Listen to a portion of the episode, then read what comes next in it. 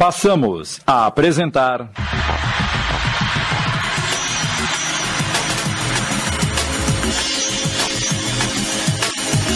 Ninho de Víboras, um original de Sidney Carbone.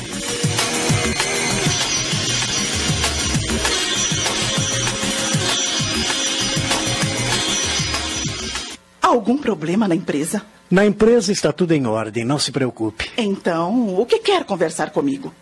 Preciso te fazer uma comunicação importante. Do que se trata? Eu resolvi me casar. O quê? Conheci uma moça maravilhosa, nos apaixonamos e resolvemos passar o resto da vida juntos. Assim, de repente? Não, não foi de repente. Faz seis meses que estamos namorando. E acha que seis meses são suficientes para se conhecer uma pessoa e dividir a vida com ela? Eu estou apaixonado, mãe. Ora, apaixonado! Eu já ouvi isso de sua boca pelo menos umas cem vezes. Conheci uma garota, me apaixonei, é a mulher da minha vida e quero me casar com ela. Faça-me o favor. Você deve ter enlouquecido. Por que essa reação? Eu não estou pedindo a sua autorização. Estou comunicando a minha decisão. Das outras vezes foram apenas paixão de primavera. Agora é diferente. Essa moça mexeu comigo, abalou minhas estruturas. E é com ela que quero construir uma família. Eu acho que me confundi na expressão. Você não enlouqueceu, idiotou. Quem olhasse para sua cara neste momento haveria de concordar comigo. Por favor, mãe, não me venha com suas frases feitas que eu já as conheço de cor. Eu não sou mais um menino que lhe deve obediência. Sou um homem apaixonado e decidido. Quanto à minha cara, talvez você tenha razão. Não dizem que o amor deixa as pessoas com cara de bobo? Olha aqui, Bruno, eu. Eu quero que você mande preparar um jantar para eu te apresentar a minha amada. Pode ser? Afinal de contas, quem é essa mulher que virou a sua cabeça?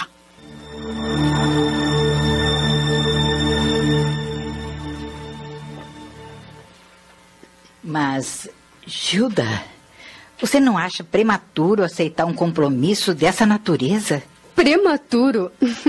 Estamos juntos há seis meses. Mas esse moço pertence a uma família tradicional, gente que não sai das colunas sociais. E o que tem isso? Você se esqueceu que é uma moça pobre, filha de um simples tintureiro? É claro que não, pai. E nunca me envergonhei disso. Acontece que quem está em desvantagem é você, Gilda. Seu pai tem toda a razão. Pobre que se mete com rico acaba sempre se dando mal. Eu não acredito que vocês ainda têm essa mentalidade retrógrada. Isso é mais antigo do que andar pra frente. O Bruno não é nenhum snob, gente.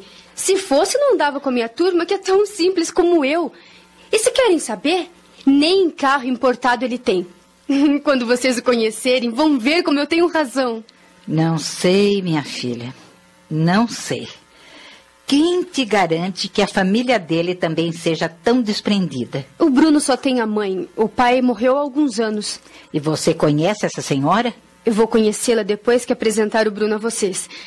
A senhora se incomodaria de preparar um jantar bem gostosinho para o meu futuro marido? Jantar, Gilda? E o que eu vou preparar para esse moço comer?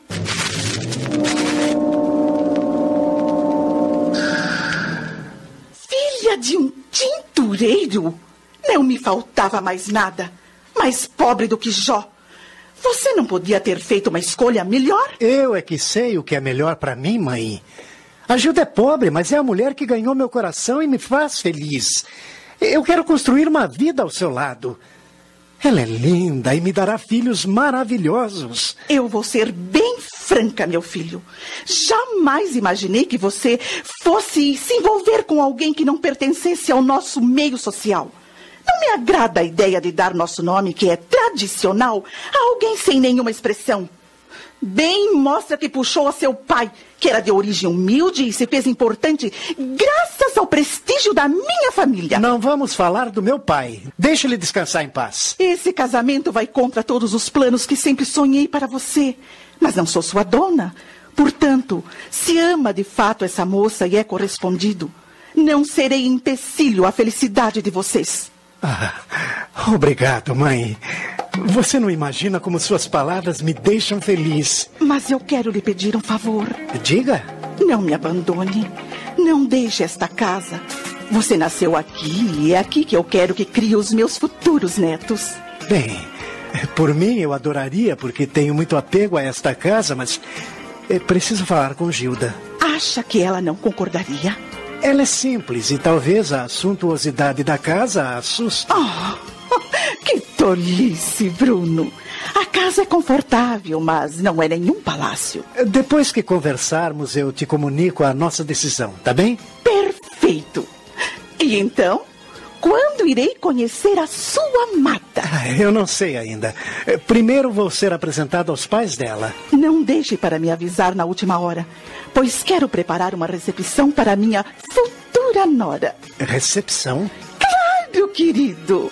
Quero recebê-la muito bem e para isso preciso de um tempo para organizar tudo, principalmente o cardápio. Mãe, eu não quero nada sofisticado. Gilda poderia não se sentir à vontade. Peça para Judite preparar um jantarzinho modesto, mas de bom gosto.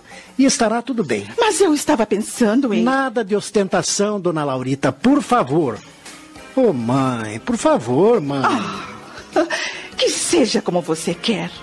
Mandarei servir uma comidinha simples, mas gostosa, para que a Gilda sinta-se em casa. Está bem? Tá ótimo. Bem, eu vou ver a minha amada agora. Quero comunicar-lhe a boa nova. Ela vai ficar feliz em saber que você aceitou nosso futuro casamento. Você já conhece os pais dela? Não, ainda não. Eu acho que nesse exato momento ela está tendo a mesma conversa com eles. Me dá um beijo. Boa noite, mãe. Diga a Gilda que lhe mandei um beijo. Esse menino está completamente doido. Vou fazer o que for possível e impossível para impedir esse casamento. Não me faltava mais nada. A filha de um tintureiro casada com Alcântara de Lins chega a ser uma afronta. Estamos apresentando. Ninho de Víboras. Voltamos a apresentar. Ninho de Víboras. Um original de Sidney Carbone.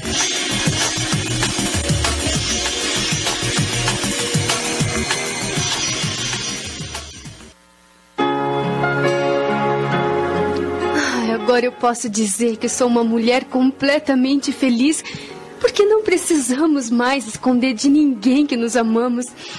Eu sabia que com meus pais não veria problemas, mas temia que sua mãe. Minha mãe aceitou numa boa e vai mandar preparar um jantarzinho para te receber. É só marcarmos a data. Você tem alguma sugestão? Bem, neste sábado você janta em minha casa para conhecer minha família. E no sábado que vem, eu janto em sua casa para conhecer a sua mãe. O que acha? Perfeito. Eu só espero que não repare na simplicidade da minha casa. Eu aposto que você nunca entrou na casa de pobre, não é? Sua casa pode ser pobre, Gilda, mas abriga o maior tesouro que há na face da terra. Você, minha doce amada. Ai, que romântico. Me abrace, meu amor. Me abrace forte. Ah, eu te amo, sabia? Eu também te amo, querido. Você é tão frágil, mas ao meu lado estará protegida. Nenhum mal deste mundo a atingirá. Eu te prometo.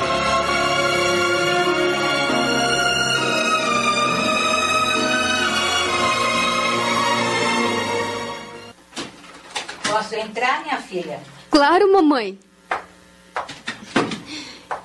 E o papai? Já foi dormir. Ele chegou da tinturaria com aquela dor na coluna de novo.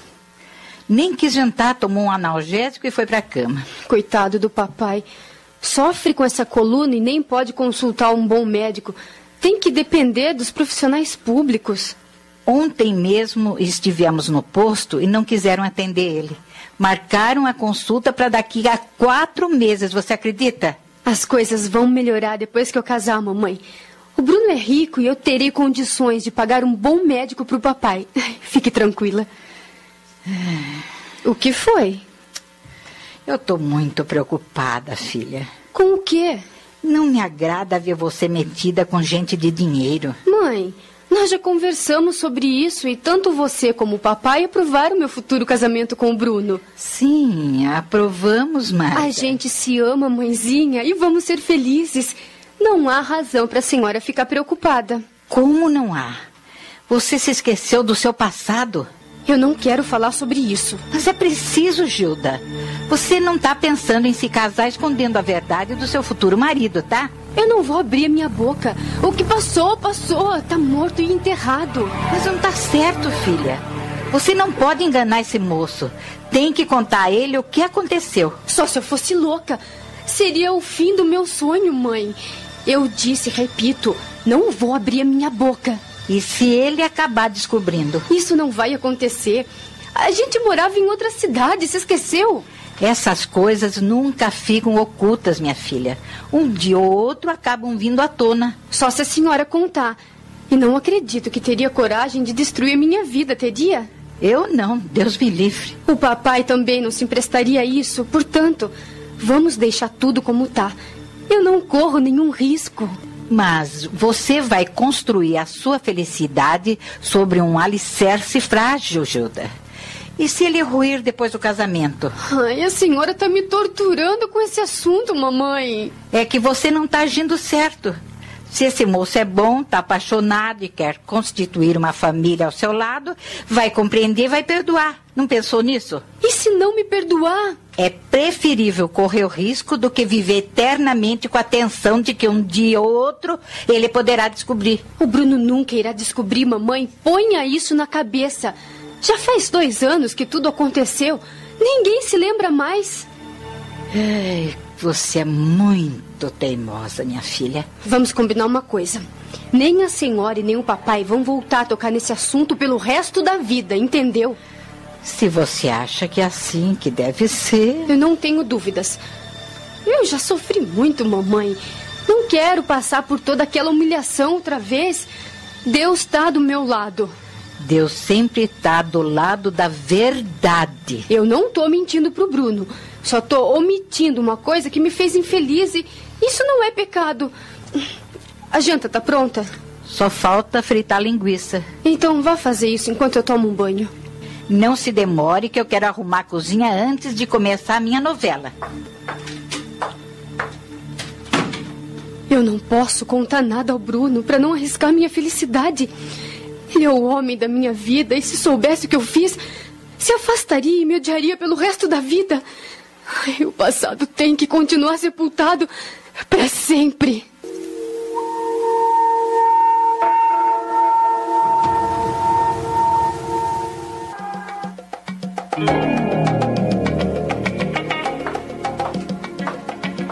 Aqui a agenda que a senhora pediu, dona Laurita. Já não era sem demora. Meu filho já saiu? Já, sim, senhora. Muito bem. Pode retirar-se. Com licença. Hoje é o tal jantar na casa da namorada. O Bruno vai conhecer os miseráveis. E sábado que vem o incômodo será aqui em casa. Ainda não conheço aquela morta de fome e já sinto aversão por ela. Não poderia ser diferente. Está que é uma aventureira querendo botar as mãos no nosso dinheiro. Eu tenho que impedir isso antes que seja tarde. Preciso fazer uma ligação para Los Angeles. Tassiana tem que retornar ao Brasil. Ela será a minha arma contra essa morta de fome que está querendo atravessar o meu caminho. Tassiana é poderosa e não me deixará na mão. Tenho certeza que o Bruno ainda tem uma. Afinal, eles se entenderam tão bem num passado não muito distante. É, só a Tassiana poderá impedir que o Bruno se una àquela pobretona.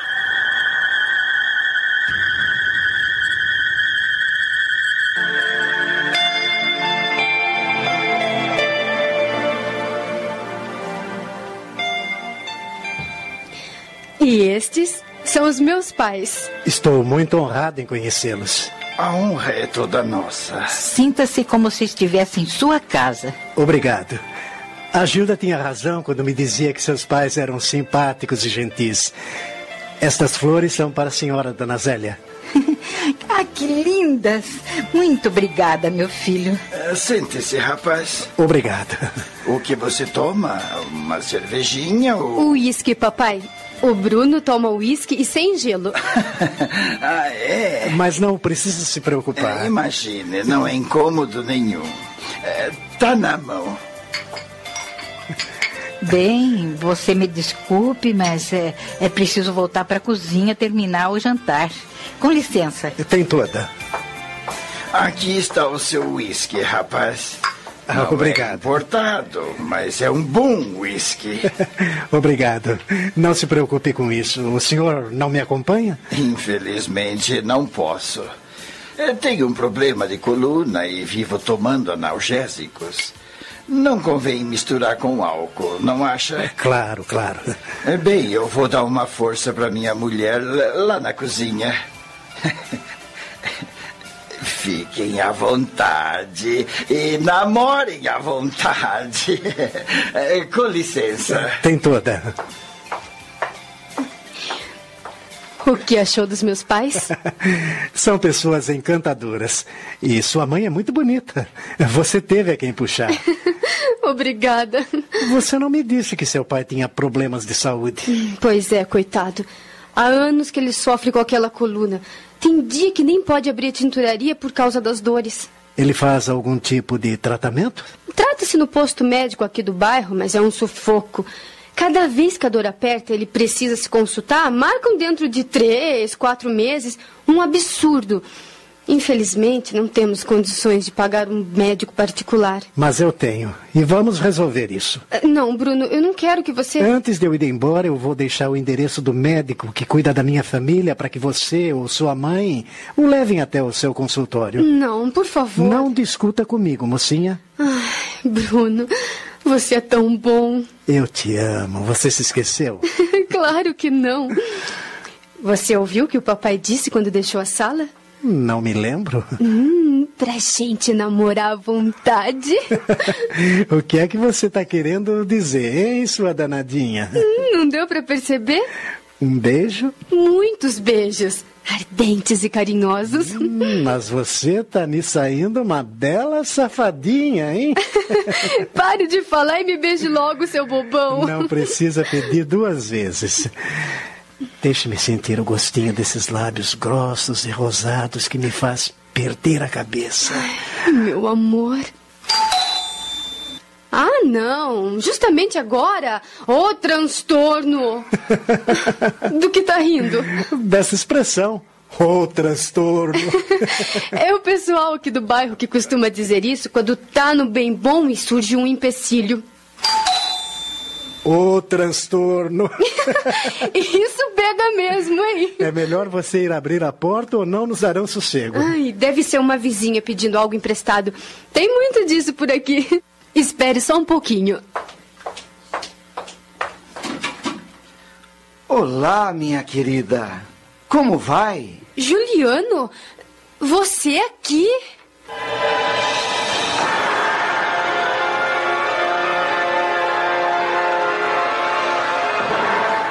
Acabamos de apresentar.